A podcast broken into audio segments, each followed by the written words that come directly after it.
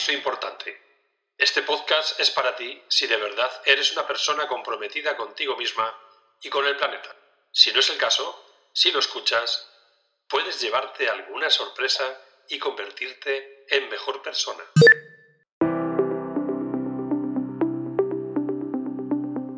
Hay una manera de vivir a la que los Lakota llaman caminar en la belleza. Dicen que uno camina en la belleza cuando tiene su tierra o parte física y su cielo o espiritualidad en armonía.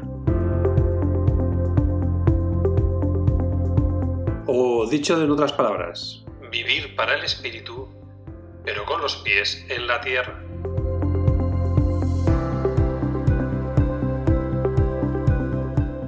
Soy Jorge Dopico, al que llaman un hombre tranquilo, y estoy aquí para compartir contigo y traerte gente muy bella. Así que cálzate tus mejores zapatos, que empezamos a caminar en la belleza.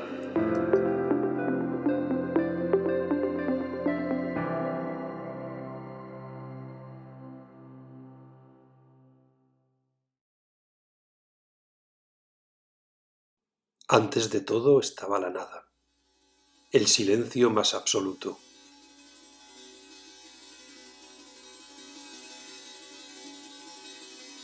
En principio fue el verbo, se dice, la palabra, el logos, el primer sonido sagrado, la vibración. Es de donde procedemos y a dónde regresamos.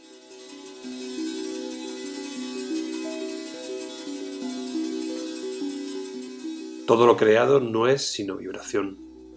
La manera más simple de comunicarse con las células es a través de la vibración. Por eso tiene todo su sentido que a través del sonido se pueda sanar. Todo se reduce a vibración, a sonido. ¿Y qué es la música sino frecuencias de vibración con ritmo, armonía y melodía? El lenguaje universal de las emociones.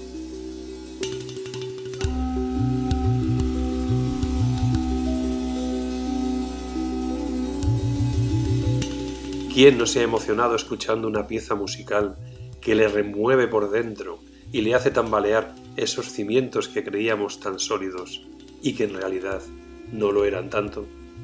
Buscamos el silencio más absoluto porque nos conecta con lo más profundo de nosotros mismos, con lo más profundo de la creación, ese sonido en el que todo existe y todo deja de existir buscado por tantas tradiciones espirituales a través de la meditación, ese silencio nos desconecta de lo que creemos ser y nos reconecta con nuestra verdadera esencia, que no es otra que vibración en armonía con el resto de la creación.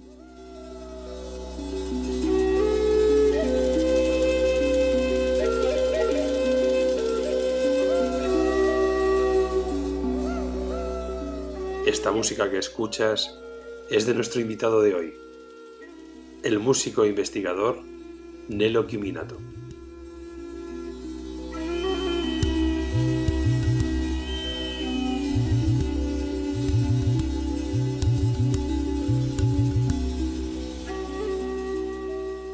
Hola Nelo, ¿qué tal? Hola Jorge.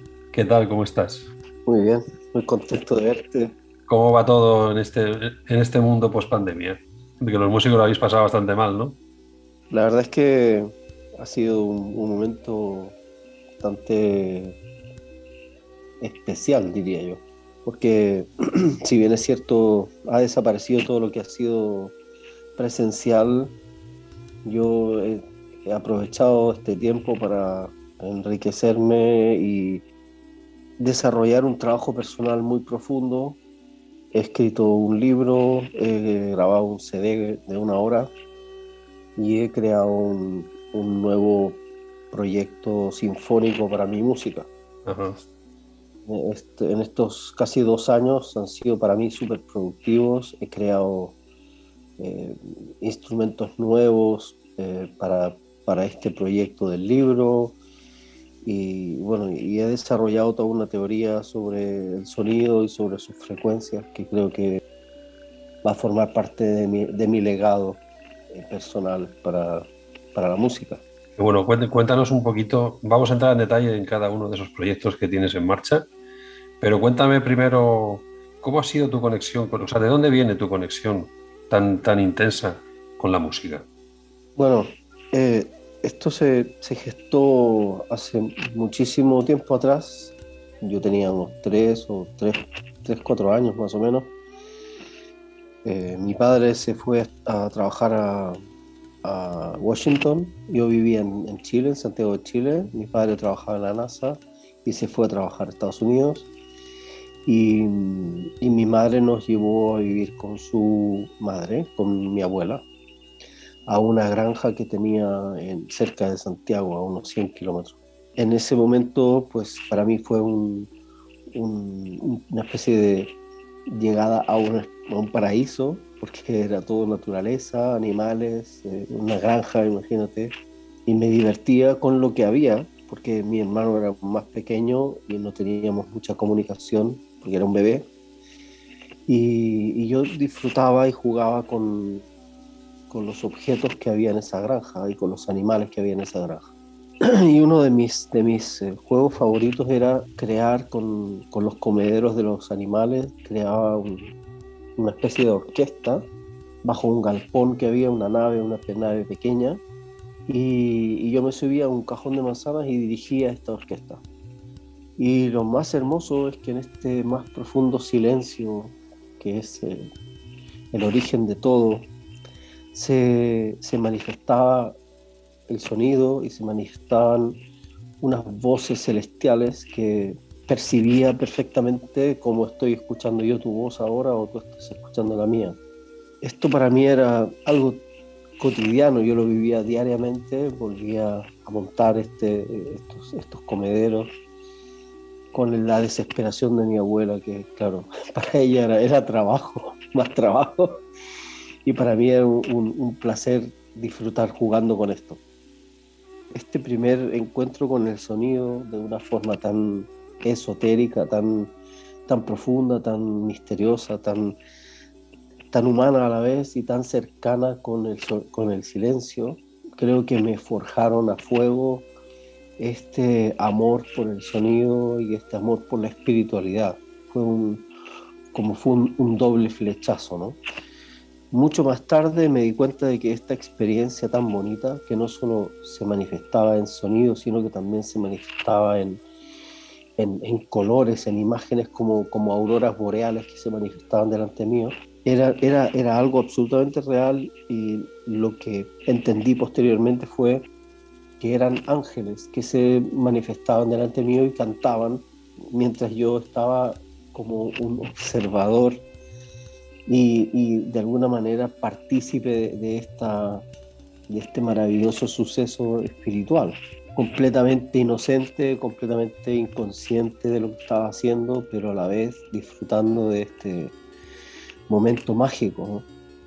Esto me marcó profundamente y, y me llevó a, a una serie de interrogantes y de búsquedas que no han parado hasta el día de hoy.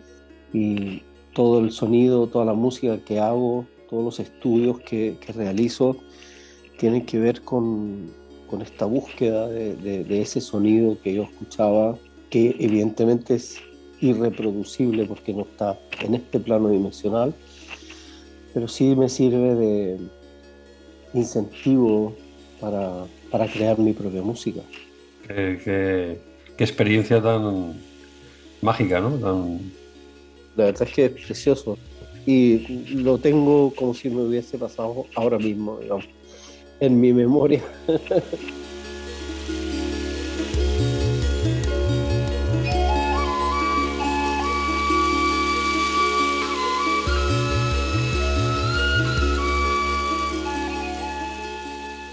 Y tú has dicho que, que, como que el, sonido conecta con el origen de todo. O sea, como que antes existía el silencio. Es verdad que, esto me, recuerda, por ejemplo, las, las, palabras del Evangelio de San Juan, ¿no? que en principio fue el verbo, ¿no? en principio fue la vibración. ¿Qué relación, qué relación tienes, o sea, conectas el, el sonido con la creación? Además, tu libro se llama así, ¿no? El sonido de la creación. Sí, exactamente. En realidad, este es, este es el verdadero origen para mí. Eh, al, al, principio era la nada, ni siquiera el verbo. Y dentro de esa nada estaba ese implícito, ese verbo, ¿no? Estaba implícito ese sonido. El, para mí una de las cosas más bonitas es entender que el, verdadero silencio, no cuando, nos, no cuando nos callamos, no cuando no hablamos, sino que el verdadero silencio que se manifiesta, por ejemplo, en un proceso meditativo, en un proceso hipnótico, en el cual nosotros podemos sobrepasar este, este ruido cotidiano al que estamos sometidos a través del, de la mente, a través de los estímulos eh, cotidianos de la televisión, la radio, todas estas historias, pero más que nada nuestra propia verborrea mental que nos, que nos, que nos entierra en un ruido infernal y que nos impide escuchar ese verdadero silencio que es el origen de todo. Mi, mi, libro, mi libro se llama El sonido de la creación porque descubrí unas frecuencias que están implícitas en, este macrocosmos y que forman parte del, verdaderamente del origen de la creación. Es decir, estas frecuencias intervienen en cinco planos dimensionales que, tiene el ser humano que son la, materia, la energía, la psique, la mente y la espiritualidad. Si nosotros estamos hechos a imagen y semejanza del, del Creador, eh, quiere decir que estas frecuencias también intervinieron en todo lo creado. De hecho, hay, hay vestigios de esto. Eh, existen diferentes culturas eh, que, que han seguido utilizando estas frecuencias y, gracias a mis viajes y a mis contactos con, con pueblos originarios, con, con, etnias de diferentes partes del mundo, me di cuenta de que existían un, un, unas eh, escalas comunes, unas escalas inherentes a toda la música de, del mundo. Y concretamente una estructura que es una estructura primigenia, que es la escala pentatónica, que forma parte de este hallazgo que, que, es como una especie de semilla que incluso está presente en la escala armónica natural. Es decir, no es una escala hecha por el ser humano, sino que es una escala manifiesta por un orden divino. Y a partir de, este punto empecé a desarrollar todo un trabajo hasta, hasta encontrar estas frecuencias que coincidieron con estructuras pitagóricas, con... Eh, eh, con eh, estructuras cabalísticas y con otras técnicas de, de terapéuticas como, como el arolo o como otra, otras técnicas de medicina tradicional china. En todas estas encontré vestigios de esta revelación que, tuve, eh, que me llevó a, descubrir estas frecuencias. En, un principio este podcast parte de la idea de que el verdadero cambio se genera cuando cuando somos capaces de, estar en armonía primero con nosotros mismos, obviamente, luego con, con nuestras relaciones, con, la gente que nos rodea y luego también con el entorno. Eh, tu herramienta es, el sonido, tu herramienta es la música. ¿Cómo podría ayudar el sonido, cómo podría ayudar la música a conseguir esa armonía en esos tres niveles? Bueno, eh, la música no es más que una de las tantas manifestaciones de este silencio Mm, al que me refería anteriormente. De hecho, cuando nosotros meditamos, por ejemplo, accedemos a este silencio y todo lo que, lo que nos es revelado a, través de la meditación proviene de este silencio. Es decir, la nada está llena, pero no la escuchamos. No la escuchamos porque tenemos este, este ruido eh, que nos, que nos eh, ensordece. Cuando nosotros accedemos a este silencio, podemos escuchar esta música o estos sonidos primigenios y esos sonidos primigenios por supuesto que están, están o forman parte o son una, una clara manifestación de lo divino porque existen muchas frecuencias pero dentro de, de muchas frecuencias hay algunas que tienen un impacto más específico sobre nosotros, sobre nuestra conciencia, sobre nuestro despertar como almas en realidad no como cuerpos, no como ego. Por supuesto que la música popular o la música que escuchamos en las radios no atiende a, este, a, este, a estos patrones, pero sí existe también vestigios de, estos órdenes en la música del medievo, en la música del barroco, en, muchas músicas conocidas, digamos, Mozart, por ejemplo, Bach y, músicos muy anteriores también. Yo creo que accedieron, de hecho Pitágoras, por ejemplo, que fue uno de los primeros que empezó a investigar sobre este tema, luego Kepler y, muchos otros más adelante, han sido los pioneros en, el descubrimiento de estas frecuencias. Aunque evidentemente, te vuelvo a repetir que esto para mí fue una especie de revelación, es decir, no fue algo que yo empecé a investigar primero y descubrí luego, sino que se me fue revelado y luego investigué sobre lo revelado. Y por supuesto que encontré las coincidencias para, para que esto no fuera simplemente un, un, desvarío de un loco, sino que, tuviera una cierta, una cierta seguridad la gente que lee el libro, por ejemplo, de que, de que hay algo de cierto en esto. Aunque en realidad me importa poco que, la gente lo crea o no, pero me vi en, en la necesidad de explicarlo de una forma un poco más holística y por eso busqué estos precedentes. Por supuesto que la música calma a, las bestias, ¿no? Como dicen el, el, dicho. El, el, sonido y la música tienen muchísimas eh, cualidades, entre las cuales eh, eh, existe la de equilibrar los hemisferios cerebrales, por ejemplo. Mientras escuchamos música, los hemisferios se, están activos a la vez cosa que no sucede cuando hablamos o cuando pensamos o cuando creamos. Esto es, algo muy interesante porque es un fenómeno que nos, nos, nos permite este, este equilibrio interhemisférico. Y el, el sonido en general, nosotros somos vibración, de hecho todo lo manifiesto es vibración. La única diferencia es la frecuencia de vibración la que manifiesta una cosa sea materia o la otra cosa sea líquido, la otra sea gas o la otra sea eh, inmaterial.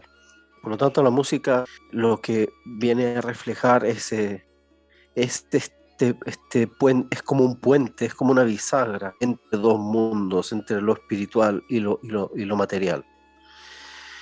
Supuesto que, que tiene una serie de, de cualidades eh, no solo terapéuticas, que nos permiten acercarnos a, un poquito más cerca de la verdad, de lo que yo considero la verdad. Para mí existe la realidad, que es con lo que nos batimos nosotros desde el ego, y la verdad, que es, el despertar del alma que, nos lleva a entender lo más profundo de, todas nuestras experiencias en todas nuestras vidas.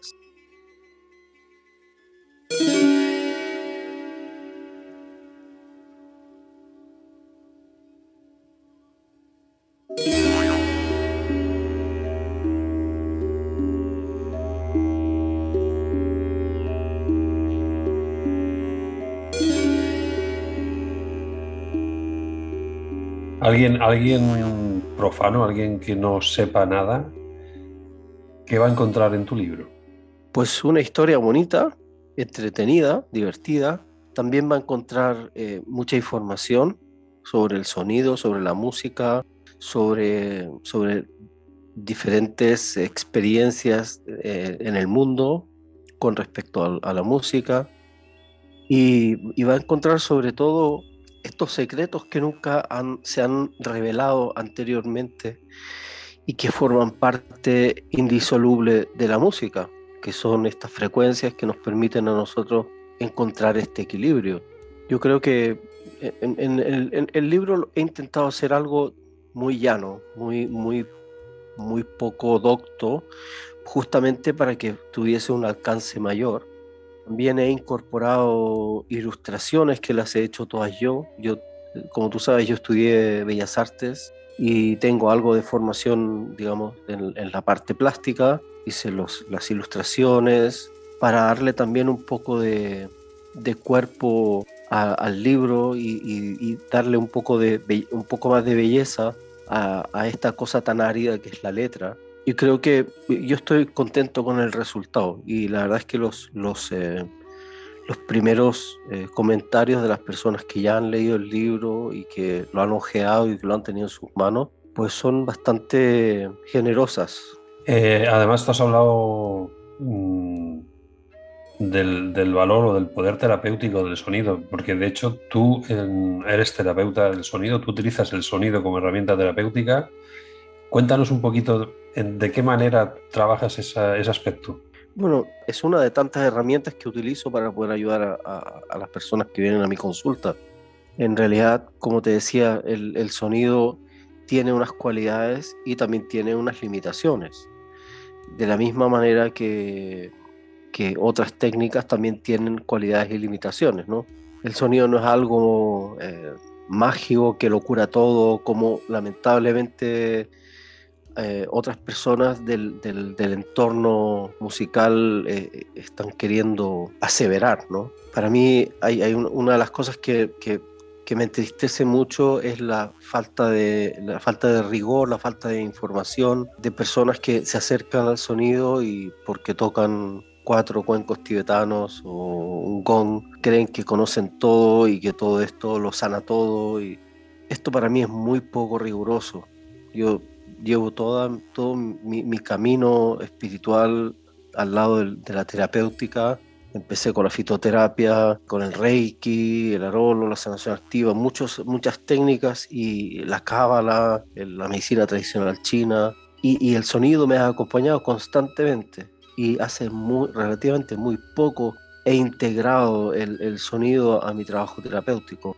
Si bien es cierto, empecé con la, terapéutica a partir del sonido, utilizando un instrumento australiano que se llama didgeridoo, que es un, esto fue simplemente por una cuestión de, recuerdo ancestral que tuve yo, de un, recuerdo de, otras vidas pasadas que, en los cuales utilizaba este instrumento y como conocía el, el beneficio que generaba este instrumento, lo empecé a utilizar.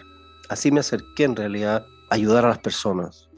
Pero posteriormente lo, dejé, encontré técnicas que tenían una, un mayor alcance tal vez o un mayor resultado en, la eliminación de los síntomas y, del origen de las disfunciones y dejé durante un tiempo el, sonido hasta que lo he vuelto a retomar hace un tiempo atrás y terminé de profundizar sobre el sonido y, retomé el sonido como, como, herramienta, pero ya de una forma muy, muy específica, mucho más específica, no tan aleatoria. Entonces lo utilizo ya en, en momentos muy concretos, especialmente cuando hay, como este, este protocolo que yo he desarrollado tiene la capacidad de, de generar un diagnóstico y, y un tratamiento a la vez. Es muy bonito porque el sonido, la misma frecuencia sirve de diagnóstico y de tratamiento es como la homeopatía, la simila similar, ¿no? lo, igual cura a lo igual. Entonces, el, el sonido, estas, estas frecuencias específicas, al intervenir sobre, el, sobre los planos de conciencia del ser humano, generan una activación de las fascias. Estas fascias se manifiestan y tú puedes ver claramente cuál es el plano que está en disfunción. Y con ese mismo sonido, al seguir trabajando con ese sonido, la fascia termina de, generar esta contracción y se distiende. Yo he estado trabajando con osteópatas, por ejemplo, cráneos sacrales, que me han dicho que la rapidez con la que el sonido equilibra el flujo de la cisterna de líquido cefalorraquídeo es impresionantemente rápida. Entonces, claro, todos estos, este, este compartir con colegas que tienen, utilizan otras técnicas. De la misma manera he utilizado la pulsología en la medicina tradicional china y pasa lo mismo. Tú utilizas las frecuencias de sonido y los meridianos se van equilibrando. Es una cuestión increíble. Impresionante. Sí, la verdad es que es muy interesante. Es muy interesante. Y es algo totalmente desconocido. ¿eh? no, no, no hay nada escrito al respecto. Pues ya sabes que te toca el siguiente libro. Sí, bueno, ya tengo tres libros más en, ciernes que van a trabajar, bueno, van a versar sobre lo mismo, pero desde aspectos un poco diferentes. El, siguiente libro que estoy terminando ya es sobre los cristales, sobre los minerales. y sus cualidades eh, eh, a nivel de frecuencias, que también es muy bonito. El siguiente es sobre las plantas, digamos, no solamente del ámbito fitoterapéutico conocido, o por decocciones o por, infusiones, sino que a través de la frecuencia de las plantas. Y el último eh, es sobre los insectos, también utilizando, utilizando las, las frecuencias que emiten algunos insectos, como las abejas, los grillos, que, que generan estos sonidos, estos zumbidos tan interesantes, que generan unas frecuencias específicas y que, bueno, tienen una serie de secretos que quiero, que quiero descubrir.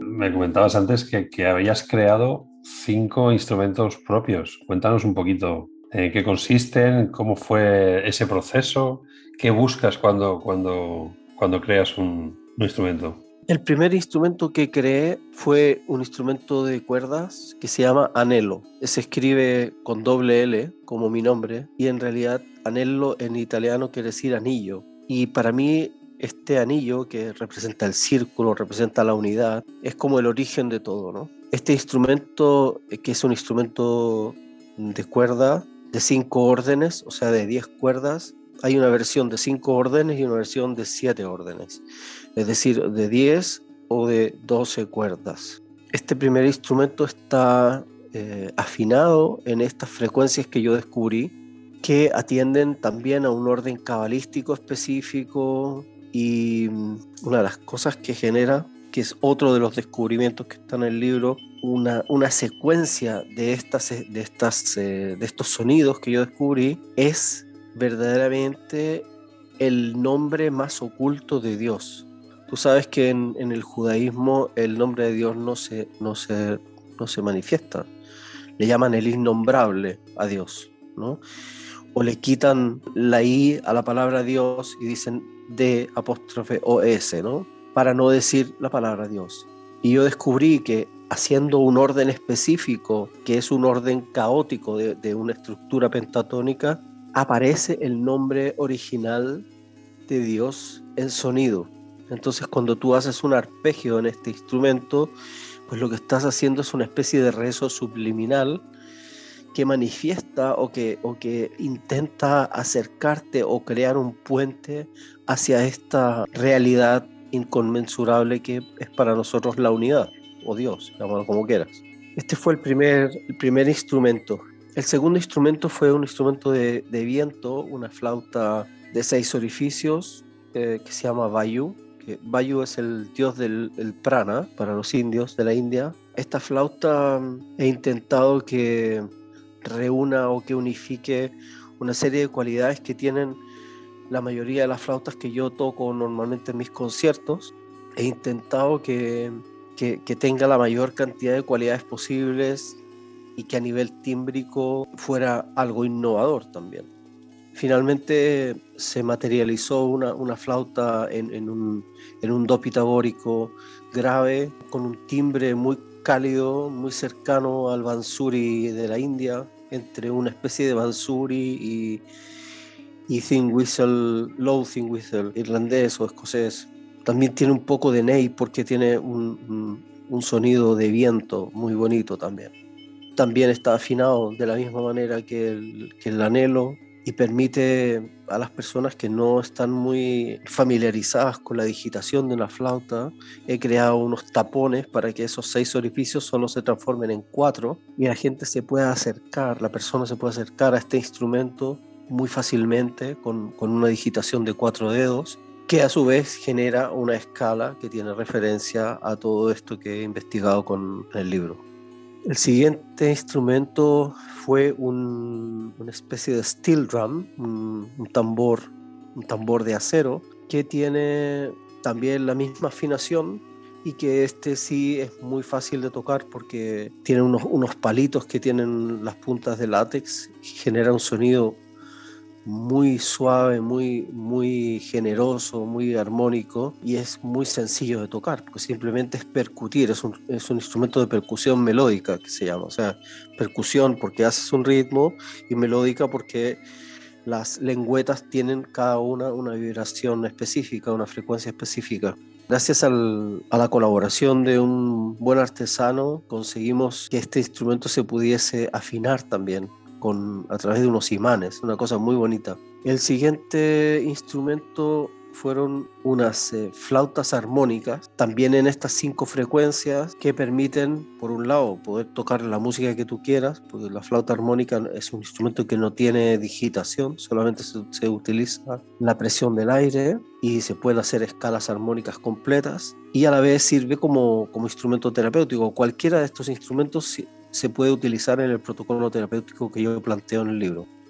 Y finalmente eh, creé un didgeridoo, que fue el, instrumento que me llevó de alguna manera de la mano a, la terapéutica, y, creé un instrumento que está hecho de, de, madera, no es eucaliptus como es, son los originales de, de Australia, es una especie de arce que tiene una cierta dureza, pero también una flexibilidad y tiene otras cualidades tímbricas también es mucho más transportable por el peso y a través de unos, de unos tubos de bronce y de diferentes secciones de madera, por supuesto em, horadados con, con, un torno de madera, etcétera, etcétera, manteniendo la, la estructura de la madera, es decir, no está ensamblado, no está cortado, sino que está horadado, igual que el didgeridoo. Logré crear un, un didgeridoo pentatónico y, pitagórico que me permite pues, tener en un instrumento cinco instrumentos a la vez con diferentes frecuencias, también utilizable en este, en este protocolo terapéutico. Creo que no me dejo ninguno. El anhelo, el bayu, las flautas armónicas, el pentatrum y el, sí, el didgeridoo, son cinco, sí. Los, cinco, instrumentos. ¿Y los cinco utilizas, los utilizas en, los utilizo, en tu trabajo? Sí, y en mi trabajo musical también.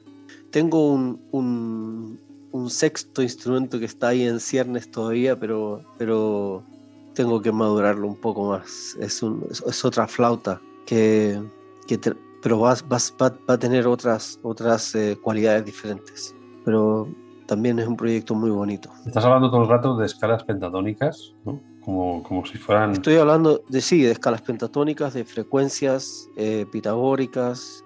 Eh, sí, en, en realidad estas frecuencias tienen que ver con las escalas pentatónicas y con las frecuencias pitagóricas también.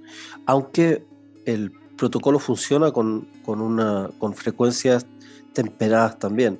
El, el, movimiento de las fascias no se produce tan rápido ni es tan efectivo, pero sí hay una, hay una, hay una, una reacción también. Qué interesante todo. Me imagino que también haces cursos de formación relacionadas con todo esto que estás contando, ¿no? Sí, ahora el, el 11 y 12 de diciembre voy a hacer una formación, el principio de una formación de sonido que tiene que ver, por supuesto, con todo lo, lo manifestado en el libro y todos mis conocimientos voy a empezar utilizando o, enseñando cómo utilizar herramientas como los cuencos tibetanos y los tingsha, por ejemplo, que son herramientas que la gente les tiene un, una especial adoración, eh, porque se han envuelto de mucha magia y mucha historia, como todo lo que viene de Oriente para los occidentales los, los vuelve locos, aunque no tengan ni idea de lo que están haciendo. Voy a aprovechar de utilizar esta, esta, este interés por los cuencos tibetanos, pero desde un aspecto bastante más, más serio, más, más espiritual eh, y, sobre todo a nivel de frecuencias, de, cómo intervienen estas frecuencias o cómo intervienen estos, estas herramientas en las frecuencias del ser humano. Este será el primero de una, de una serie de cursos que voy a hacer como, como introducción a las teorías que están implícitas en el libro y por supuesto voy a desarrollar otros aspectos que, que en el libro no están, porque un, hay, tiene unas limitaciones. El libro se me fue a 333 páginas, que creo que tiene, hay, suficiente, hay suficiente contenido, pero no puede estar todo.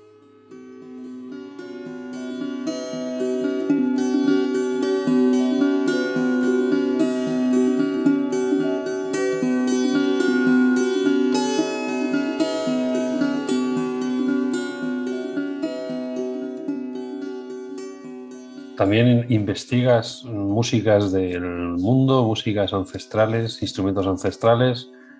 Hay una parte tuya también de investigador y de, digamos, arqueólogo musical. Por supuesto, por supuesto que sí, de etnomusicología. Eso es. Así empecé, así empecé a viajar muy joven. Por, yo, yo nací en Chile y, y, empecé a viajar por Latinoamérica, pues especialmente Argentina, Brasil, Perú, Bolivia, buscando estos sonidos que aparecían en lugares recónditos y participando en rituales y me di cuenta de que existían varios mínimos comunes denominadores en estos rituales, en los cuales por supuesto que estaba implícito el sonido.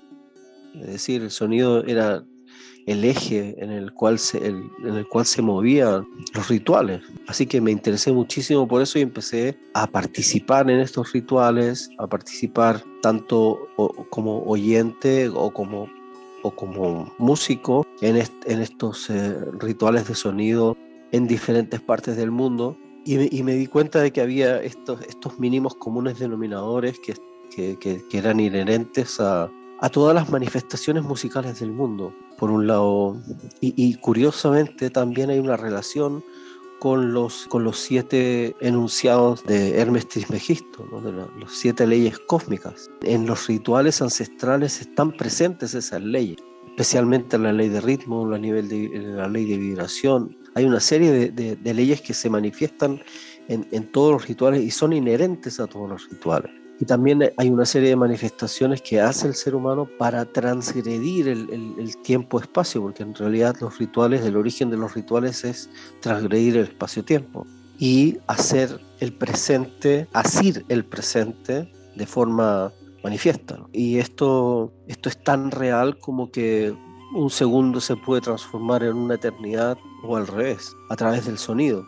Esto es impresionante. Yo he, tenido la, gran suerte de, de, poder acceder a, planos dimensionales en los cuales no se, puede, no se puede entender lo que ves si no es a través de la negación, por ejemplo, porque no, es algo que tú estés acostumbrado. Entonces para poder intentar llegar a eso, dices, bueno, no, hay frío, pero tampoco hay calor, no hay luz, pero tampoco hay oscuridad.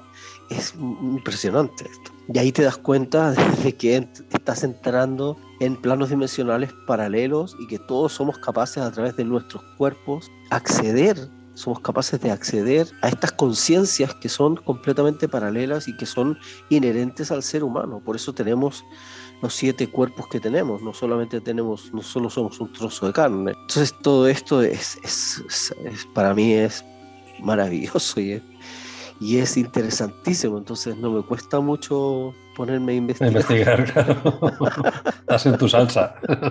absolutamente, absolutamente. Además que conoces a personas maravillosas con, con seres, personas anónimas que, que, que no sé, que me, me, me, sobrecoge que, que nadie va a conocer porque ya han desaparecido, no sé cómo decirlo, ¿no? Es, es, es algo conmovedor de personas que, que, están en, en, un pueblito perdido en la montaña a 4.500 metros de altura y de repente aparecen y te explican sobre un instrumento que tienen en sus manos, te invitan a un ritual y, bueno, y, ahí te encuentras con la verdad real. Eh, esto es, esto, esto es mágico, es pura, pura magia, no sé, es pura magia. No es pura magia, total. Total. a mí, vamos, yo estaría escuchándote eternamente. No sé si se, quieres añadir algo a todo lo que has contado, algo que no te haya preguntado. Porque yo estoy ahora mismo flipando en colorines. no sé, darte las gracias por invitarme, por tener. No, todavía me queda, todavía me queda el, cuestionario ah, vale. que voy a hacer a todos los invitados, que es un cuestionario sorpresa. Que tú me querías, que querías que te adelantara las preguntas y digo, no, no te las voy a adelantar. Pero igualmente, pues yo me siento súper afortunado y agradecido que me hayas invitado, oh. sobre todo como, como, como primer como primer conejillo de indias a tu, a tu, a tu podcast. Muchas gracias. El, lujo es mío, o sea, el lujo es, poder compartir contigo estos ratitos. y poder escuchar tanta, tanta sabiduría y tanto conocimiento como, como alberga ese cuerpo ¿no? Este, y ese gran corazón que tienes. ¿no? Muchas gracias. Y bueno, ¿estás preparado para el cuestionario?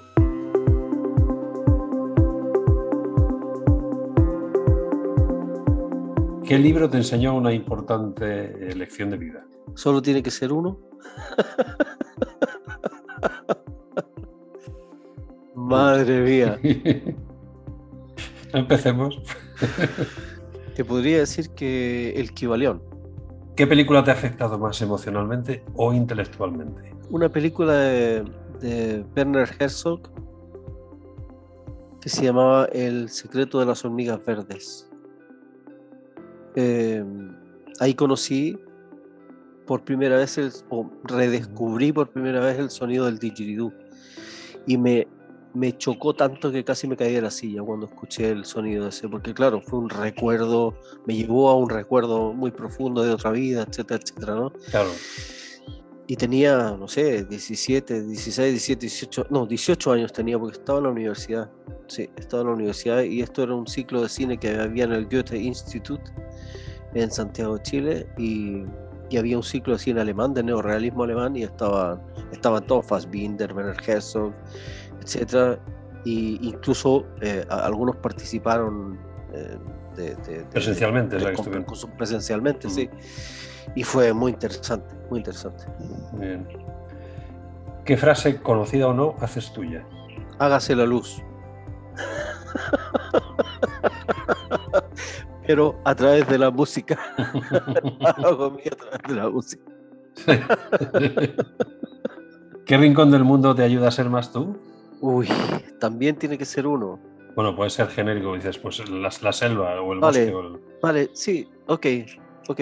Eh, la cima de un volcán a 6.600 metros de altura. El, Parinacota. El, volcán Parinacota es una de las montañas que subí yo cuando todavía tenía la capacidad de, moverme con esa agilidad. Eh, a mí la montaña fue un fue uno de mis primeros y verdaderos maestros. Me enseñó el silencio, me enseñó la inmensidad de la naturaleza, me enseñó la pequeñez del ser humano, me enseñó tantas cosas que le agradezco infinitamente y por supuesto los paisajes que tú ves cuando puedes acceder a, una montaña son impresionantes. lo que tú logras encontrar en esos lugares son, son, son, son cosas impresionantes que no se pueden ver en ninguna otra parte del mundo. Como por ejemplo cuando subes a un volcán a 6.000 metros de altura y ves la curvatura de la Tierra o, cuando te encuentras cara a cara a, 30 o 40 metros con un puma, o, las mariposas plateadas a, más, de 5.000 metros de altura, o helechos que solamente crecen en, las cuevas de, los, glaciares. No sé, o, estas, estas algas que se llaman la sangre del gigante porque son unas algas rojas que tiñen la, nieve de rojo. Son cosas que a mí me han dado, me han dado realmente un referente de vida.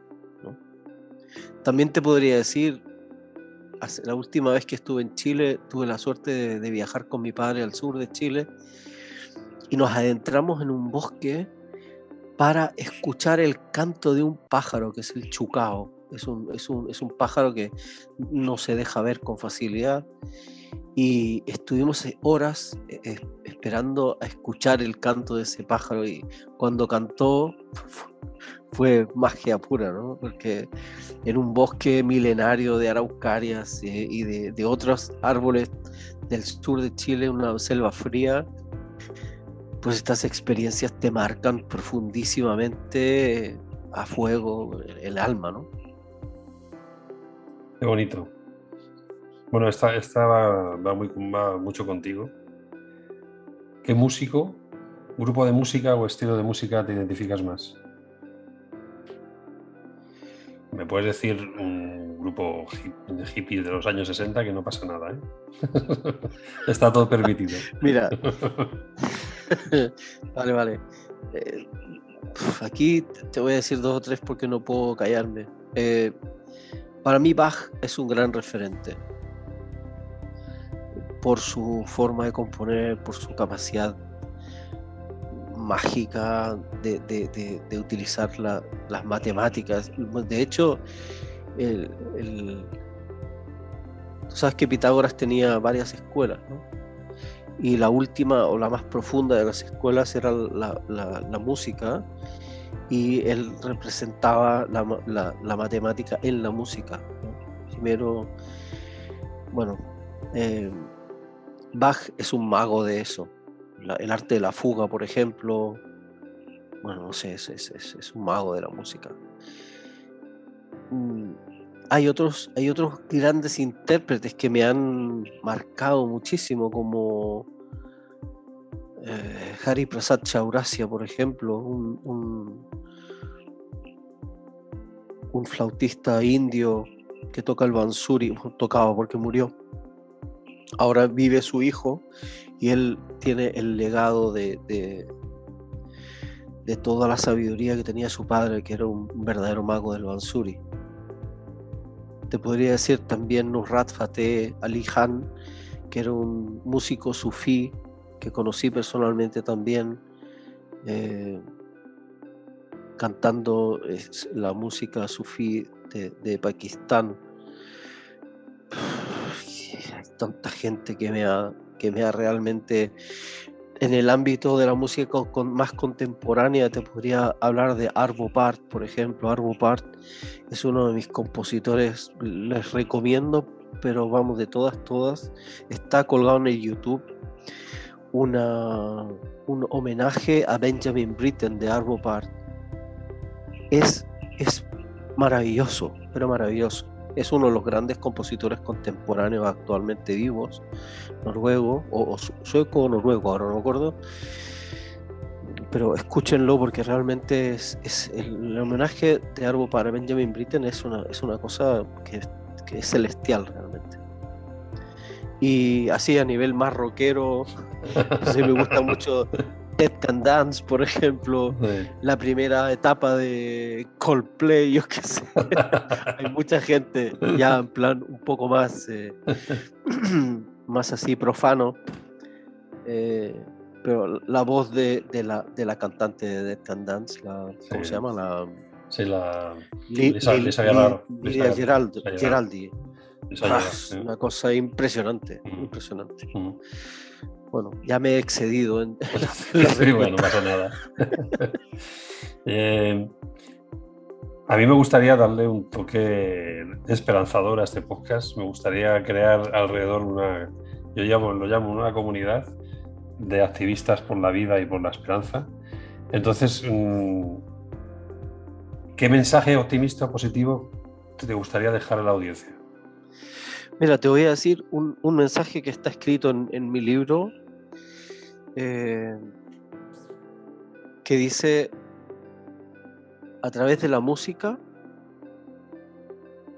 todos los pueblos podemos convivir en paz. Porque la música es un lenguaje no verbal. Eh, y nosotros, los seres humanos, que tendemos al juicio y a exacerbar el ego, eh, tendemos a, a, utilizar, a, mal, a mal comprender las palabras del otro o, los enunciados del otro. Y la música sobre, sobrepasa este, este plano porque al ser un lenguaje no verbal, pues no tiene esa capacidad tan fácil de juicio, ¿no? Y creo que la música verdaderamente puede ser un puente intercultural que nos lleve a todos a poder convivir en paz. Yo me acuerdo que muchas de las, de las vivencias, tanto de pequeño como de mayor, eh, más satisfactorias a nivel de, de convivencia, están todas relacionadas con el sonido, con la música las bandas a las que, a las que, en las que he participado, los grupos de música, eh, mis propios conciertos, eh, la respuesta de las personas cuando escuchan los instrumentos que he creado, por ejemplo. Bueno, todo esto me lleva a pensar que la música realmente eh, y el sonido puede ser una gran herramienta para que nos acerquemos a nuestra propia templanza y de esta manera podamos convivir en paz sin mirar colores, tamaños, formatos, etc. Eh, y entendamos que somos almas, que tenemos un cuerpo y no cuerpos que tenemos un alma, que realmente lo, lo que trasciende es el alma y el cuerpo es una especie de microsegundo que desaparece muy rápido y que lo único que podemos dejar aquí en este, en este plano dimensional es, es el amor que podemos prodigar y la paz que de él puede devenir si nosotros la utilizamos de esta forma. Y creo que la música puede ser una gran herramienta para esto.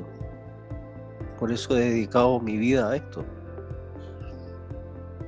Fantástico. Vamos. Mejor mensaje imposible. en los tiempos que corren. Muchas gracias. Pues bueno, eh, ya, ya terminando, no te quiero quitar más tiempo. Eh, cuéntanos un poco dónde te puede encontrar la gente que le haya gustado tu lo que es lo que has comentado en, la entrevista. Si tienes página web, redes sociales. Sí, por supuesto. Pues, pues, por supuesto. un poquito. Estoy, estoy en, Facebook, estoy en, Twitter, estoy en, Instagram, aunque no soy un gran, gran navegador de, de las redes sociales. Tengo una página web eh, que es www.nelocuminato.com. Eh, ahí está casi toda la información. También tengo un canal de YouTube donde hay algunos eh, de los vídeos de los últimos conciertos. Algunos vídeos que me grabó un buen amigo que se llama Jorge Dopico en, en Las Palmas de Gran Canaria, ahí en las maravillosas dunas de Maspalomas. También están en ese, en, ese canal de YouTube. Eh, esto en realidad es lo que, lo que te puedo decir. En, la página web vendo el libro, solamente lo vendo yo a través de la página web. Eh, por lo tanto, quien quiera conocer el libro, mis cursos, eh, se puede acercar tanto por Facebook como por la página web. Ahí está mi, teléfono personal, mi móvil, eh, mi correo electrónico, todo, todo para que me puedan conocer y acercarse sin ningún compromiso y, con todo el amor del mundo mientras pueda eh, ofrecer este, este trabajo que para mí es un, es un regalo, es un don que, que, que me debo compartir con la gente eh, ahí estoy, para quien quiera. Perfecto.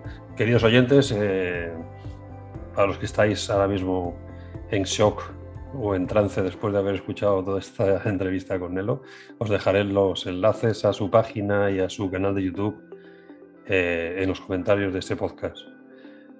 Querido Nelo, pues muchísimas gracias por, por compartir esta, esta magia que llevas ahí arrastrando tanto tiempo contigo. Eh, no va a ser la última entrevista que te haga, eso te lo claro, seguiremos colaborando porque sé que tenemos muchas más cosas de calderas que hablar. Eso pasa que en esta en concreto quería hablar de tu parte de artesano y del sonido y de mago del sonido. Y bueno, muchísimas gracias de verdad por, por permitirme esta entrevista contigo y por ofrecerte a ser el, conejillo de indias de este podcast, que espero que dure mucho, no sé cuánto durará, pero la idea es que dure mucho porque creo que hay gente fuera que, necesita este mensaje. ¿no? Para mí es un honor poder estar aquí compartiendo contigo, Jorge. Ya lo sabes, nos une una amistad de muchos años y, y de muchas vivencias.